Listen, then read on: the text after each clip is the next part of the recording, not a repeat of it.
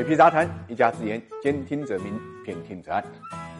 君子爱财，取之有道。房子呢，一直是市场永恒的话题。近期呢，关于曲线买房讨论就很热，其中房抵贷的模式究竟是陷阱还是陷阱，就成为大家关注的焦点。那么，什么是房抵贷呢？说白了，房抵贷就是中介为买房者提供的一种新的贷款方式。具体操作呢，就是中介帮助买房者呢申请贷款买房，然后呢，中介机构呢给买房者呢提供过桥资金，让客户呢向银行申请提前还清的房贷，之后呢，再让买方呢进一步抵押获得房抵贷。最后，买房者再用这笔房抵贷的资金偿还中介机构提供的过桥资金和服务费，剩余的资金呢，就是买房者挣的差价。这里所谓的差价，主要是两次贷款之间的利息差。比如现在各个银行房贷的平均利率呢是五点六到六点二，那么房抵贷的平均年利率呢是三点七四到四点九之间。两次贷款之间存在的中间差，理想状态之下，确实可以节省一点钱。关于这种模式，有的中介的广告是房贷转房抵贷，能够让两。两百万的贷款，一年节省数万元利息。不得不说啊，这样的广告语会让很多人动心。不过我们前面也说了，理想状况下才可以实现这份美好，现实生活中更多的却是骨感。房贷与房抵贷虽然是一字之差，但是两者的意义却差别很大。房贷呢，也就被称为住房抵押贷款，顾名思义是为了买房而设计的，相当于专款专用。而房抵贷属于二次抵押贷款，是指借款人以自然人名下的房产、住房、商住两用房做抵押，向银行申请一次性或循环使用的消费或者呢经营用途的人民币贷款，前提是该房贷还清，无抵押，有房产证、